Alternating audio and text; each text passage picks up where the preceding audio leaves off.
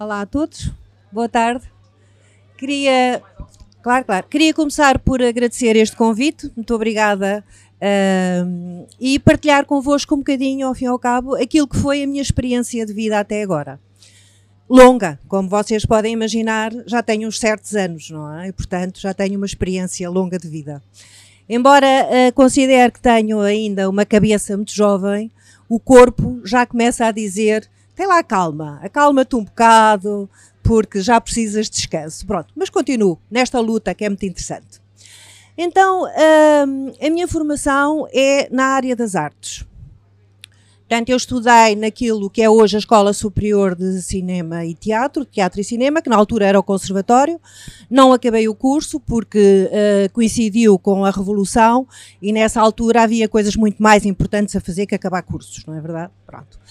Depois, uh, tive ligada muitos anos ao teatro, tive, uh, fiz muito aquilo que se chamava o teatro da descentralização e vivi em Setúbal durante 10 anos, onde fiz de tudo, desde atriz, a produtora, a senhora da contabilidade, a tratar dos bancos, enfim, uma experiência muito uh, agradável que me ensinou muito daquilo que hoje em dia eu faço. Depois estive também ligada a alguns convites ligados à Secretaria de Estado da Cultura, nessa altura, fiz parte de um gabinete de um secretário de Estado, enfim, andei por aí muito ligada à, à área cultural. Até que um dia resolvi, achei, que era muito interessante fazer uma escola. Ah, tive também uma experiência muito interessante que me levou a, a ter uma decisão que fiz eh, voluntariado numa, numa instituição de crianças com deficiência. E aí eu fui responsável parte, pela parte de, um, de animação cultural dessas crianças. Tive experiências muito giras, eh, foi uma experiência muito forte, muito forte, e acabei por perceber hum, nessa experiência que eu me queria dedicar a trabalhar não só com crianças com deficiências, mas com crianças, com jovens que queriam uh, ter uma formação na área das artes, das artes aplicadas, e que era difícil encontrar nessa altura em Portugal, não havia muita coisa. Estamos a falar há 28 anos atrás, foi quando eu criei a TIC em 1991. Bom, então uh, comecei a pensar que era interessante criar uma escola na área do cinema, do design e por aí fora. Eu não tinha qualquer experiência, não é? Enquanto uh, diretora de uma escola, não sabia como é que, uh, sob o ponto de vista económico, uh, financeiro, estas coisas se tratavam e, mais importante que tudo, não tinha dinheiro. Era uma tesa total. Estava no teatro, com muita dificuldade. O meu, o meu marido é ator também, dois filhos pelo meio, é preciso comer e governar a vidinha, não é? Porque estas coisas de ficar à espera que aconteça não, não, não existe. Bom, então resolvi que ia uh, fazer. Não havia também, atenção, a internet há 28 anos atrás não era a mesma coisa. E, portanto, nós, nós não clicava, clicava, clicávamos ali e apareciam imensas escolas em toda a Europa para nós vermos o que é que estava a fazer, não é? Pronto, fiz uma ou duas viagens pela Europa e acabei por encontrar em Espanha um, uma, uma, uma, escola, primeiro conheci uma pessoa que me levou a uma escola que já existia em Espanha e que tinha muito daquilo que eu achava que era interessante fazer aqui. Bom, estávamos na Páscoa, para terem ideia de como tudo isto aconteceu. Na Páscoa, não me lembro, mas era para aí abril, Uh, eu fui a Madrid tentar falar com os diretores desta escola e uh, era férias da Páscoa, não estavam, e, portanto, eu disse à pessoa que, uh, que, que, conhecia, uh, faz lá este contacto que eu quero falar com eles, a ver se eles estão interessados em abrir comigo uma escola em Lisboa. Bom, e a verdade é que voltei para Portugal, isto assim para ser mais rápida, a pensar, bom, isto nunca mais vai acontecer, ele não fala com as pessoas, nada vai acontecer, e vim-me embora. Mas a verdade é que passado para aí uns 15 dias me telefonam a dizer, ok, vem a Madrid, que as pessoas aqui da escola estão disponíveis para falar contigo. Eu tinha um 4L é, há uma história minha ligada ao 4L. E lá meti no 4L, porque não havia. Ah, também é muito interessante, não havia autoestrada daqui para Madrid, não é? Isso não existia, era aquela estrada atrás dos caminhões, para aí fora. Não? Eu meto-me no meu BL 4L e lá vou eu para Madrid. Não sei quantas horas, saí daqui às duas da manhã para estar lá no outro dia, aquelas coisas.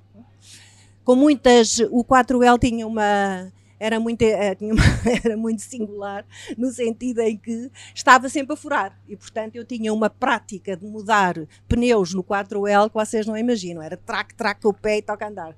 Bom, e lá fui para Madrid. Cheguei lá e uh, digo aos senhores que, enfim, queria montar uma escola cá em, em, Lisboa e que queria construir uma escola e tal.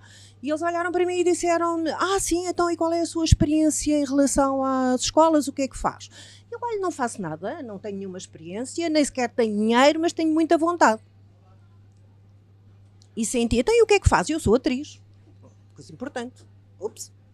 Senti assim um encostar à cadeira do lado lá mas pronto, lá disse, eu quero muito, eu quero muito, eu quero fazer muito uma escola e é muito importante, e não há em Lisboa e por aí fora. E lá venho outra vez, de regresso, eles, claro que me disseram, vou pensar no seu caso. E lá venho outra vez, não é? Com aquela história de dizer, bom, isto nunca mais vai acontecer.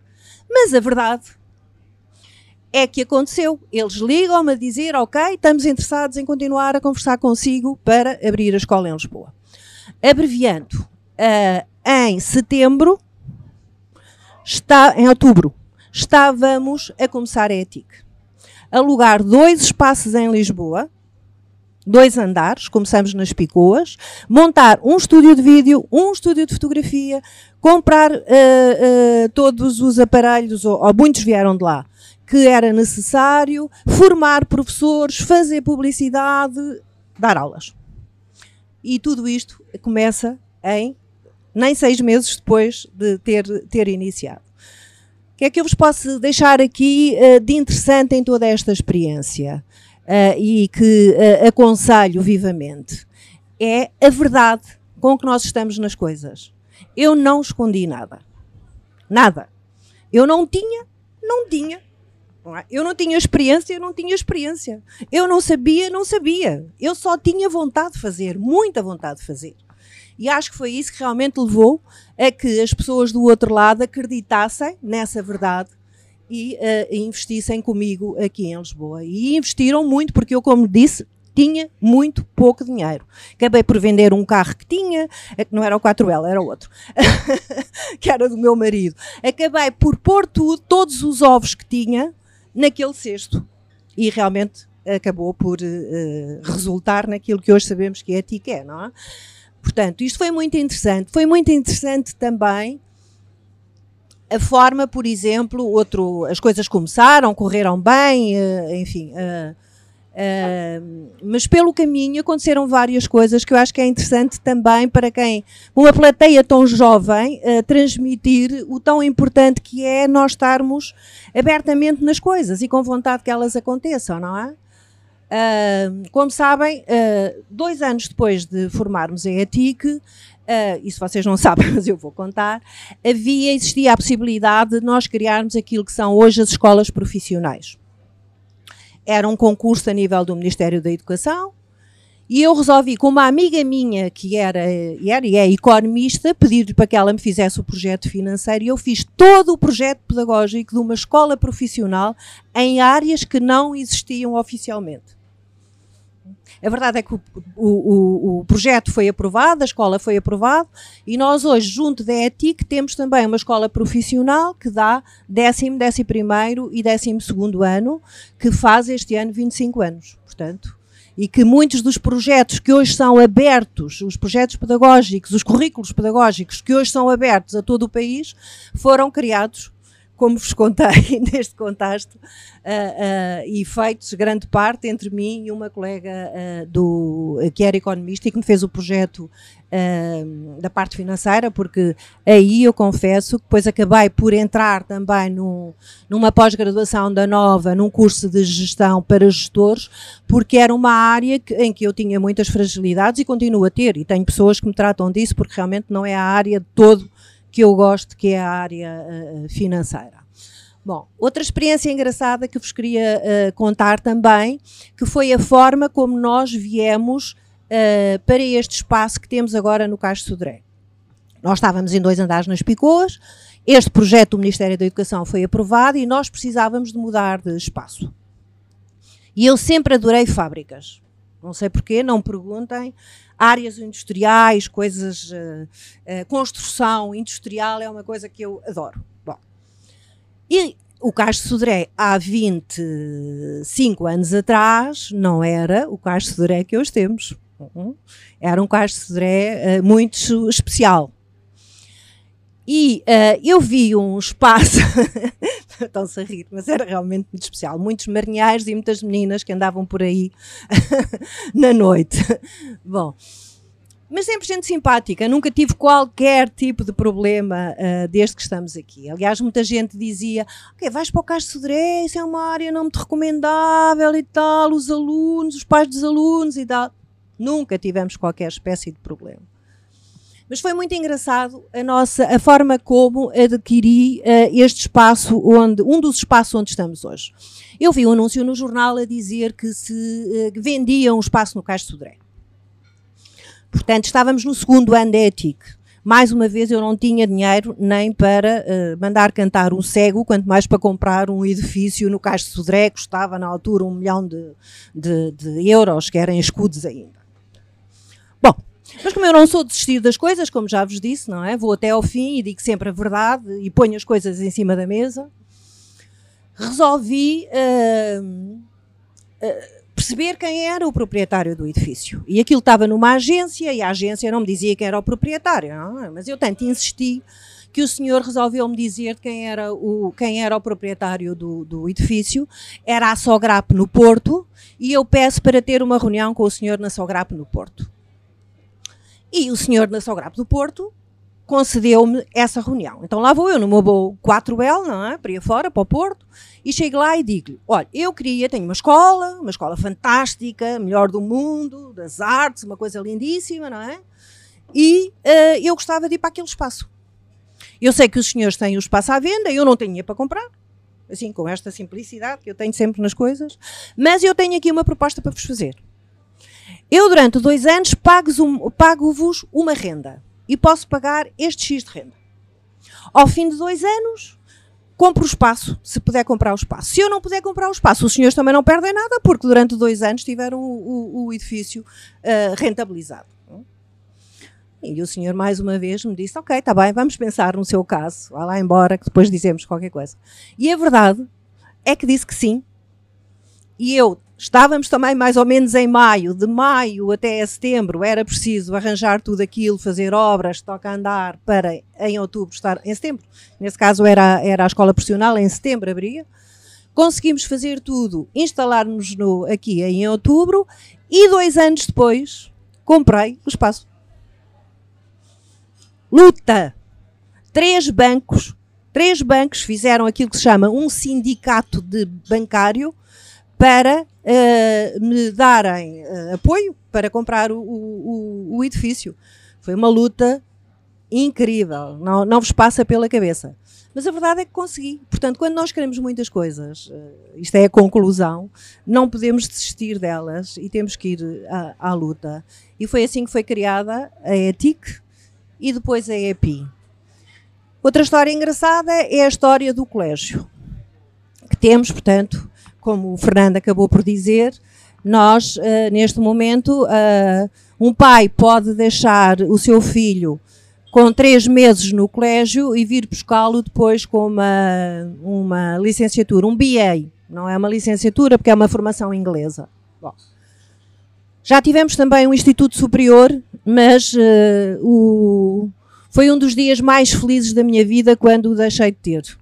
Depois também posso explicar porquê, mas isso é outro assunto. Uh, a história do colégio é muito engraçada. Eu gostava muito de ter um colégio porque achava que uh, quando os alunos chegavam aqui aos 14 anos, mais ou menos 14, 15, com o nono ano feito, tinham muito pouco uh, conhecimento na área das artes e da cultura, vinham muito pouco preparados para aquilo que eu gostava que acontecesse na altura. E então resolvi como é que eu vou arranjar, uh, uh, fazer um colégio. Não era fácil, porque não é fácil pôr um projeto de, de, de início uh, e ser aprovado, porque tem aprovação do Ministério da Educação, é um, é um processo complicado. Então pensei como é que eu vou dar a volta. E então pus um anúncio no jornal a dizer: compra-se colégio em Lisboa. Fiquei à espera. Resposta para a caixa não sei quê. Fiquei à espera. E a verdade é que apareceu uma data de, de colégios à venda em Lisboa. E depois o meu trabalho foi começar a ver se era este, se era aquele, se era aquele outro, e comprei assim um, um, um, colégio que já existe há 60 anos, uh, portanto é um colégio que tem muito, tem, tem já um grande nome, chama-se Cesário Verde, está ali na zona da, da Expo, estava em Moscavide, depois nós trouxemos-lo para, para um novo espaço ali na zona da Expo, mas foi também mais uma experiência engraçada que foi como é que se consegue obter às vezes é, é, é, é, não é fácil só vermos um caminho, há que tentar abrir para outra, outras portas, não é? E o meu lema foi sempre: quando se fecha uma porta, abre-se uma janela. Portanto, há que aproveitar esse rasgo e há que tentar entrar por, por, por, por aí. E bom, e esta foi mais ou menos assim, em traços, muito, muito, muito uh, rápidos. Não sei quanto, tempo estou para aqui a contar a minha história. Em relação, só para vos dizer também como dei a volta à história de o ensino superior em Portugal uh, é muito uh, pouco flexível no sentido de nos dar a possibilidade de criação de cursos novos, de formação uh, mais, digamos, que não existam coisas que sejam realmente inovadoras e uh, uh, uh, é um processo muito complicado, passa por uma agência, por não sei quantas avaliações, uma coisa muito complicada. Só para, para vos dizer, por exemplo, eu comprei também um, um, um, Instituto Politécnico e fizemos aprovar um curso de design na área social. Era uma coisa inovadora, não existia. O Ministério da Educação aprovou, portanto, nós tínhamos uma licenciatura na área do design social. E logo a seguir veio a agência, essa tal agência que tem que uh, aprovar também, e diz que não, que não aprova. Pronto, e isso foi a gota d'água que me fez, no dia, ou poucos dias depois, a, a, despachar realmente a, a, instituição. O que é que na ETIC agora fazemos? Temos uma certificação inglesa em que os nossos alunos podem fazer dois anos de um curso superior e depois, se quiserem, podem continuar para o último, o para o terceiro ano que lhes dá um BA. Portanto, podem concluir a sua licenciatura através do sistema inglês. Nós neste momento temos um protocolo como a Universidade Inglesa e os alunos já podem fazer esse terceiro ano em algumas áreas, não em todas, connosco aqui na ETIC, sendo exatamente o currículo igual àquele que eles fariam em Inglaterra, e aliás ele decorre exatamente ao mesmo tempo e uh, noutras áreas não, uh, e o aluno é livre também desse terceiro ano ter essa experiência e de querer ir para fora para outras universidades e fazê-lo no estrangeiro. Temos alguns protocolos também com algumas universidades que permitem a entrada desses alunos para um terceiro ano e portanto foi assim que nós acabamos por também uh, criar um modelo e uma metodologia um bocadinho diferenciadora e também abrir portas, porque eu acho que isso é, é, é hoje muito fun é fundamental, isso hoje já acontece com Erasmus no, no ensino superior, nós também temos na, na, na ETIC, mas esta possibilidade de haver uma certificação que é reconhecida a nível internacional, em que um aluno uh, com um diploma uh, uh, tirado aqui se for procurar trabalho numa empresa qualquer inglesa ou americana, ou seja lá o que for, holandesa, este diploma é reconhecido. As pessoas sabem o que é, o que é esta, esta certificação. E pronto, acho que, de uma maneira geral, esta é a história de uma vida de 30 anos, de persistência, de querer que as coisas aconteçam e de verdade nas coisas para que as pessoas ok, acreditam ou não acreditam, ou acham que é credível ou acham que não é credível, não é? E a minha experiência é que muitas vezes quando nós tentamos forçar as coisas e, e não ser verdadeiros com elas, uh, nem sempre, não, não resulta. É muito mais franco e honesto nós pormos as cartas todas em cima da mesa e abrir o, jogo. Se as pessoas querem ajudar e estão disponíveis para isso, ok. Se não estão, paciência há que partir para outra. E isto talvez seja da minha experiência aquilo que uh, eu acho que, ou que gostava de, de, vos deixar aqui. E nunca desistir. Nunca desistir. Quando temos um sonho, e isto era um grande sonho que eu tinha, poder proporcionar a muitos dos jovens que hoje estão na escola uma formação que eu própria uh, não, não, não podia ter, porque não existia, porque uh, uh, eu entrei na, na Escola Superior de Teatro, mas era muito fechado, não havia esta possibilidade de fazer muitas outras coisas. Tenho pena que ainda hoje existe uma resistência, e na própria ETIC também, de as, as, as áreas não serem cada vez mais multidisciplinares, dos, dos, dos cursos cruzarem cada vez mais, porque isso eu acho que é o que acontece hoje na vida. É, é, mas uh, não é por falta de vontade, é porque muitas vezes as pessoas se habituaram a um determinado modelo de ensino e é um bocadinho difícil de, de, de fazer essa mudança. Mas difícil não quer dizer que seja impossível. Continuo a tentar. Muito obrigada.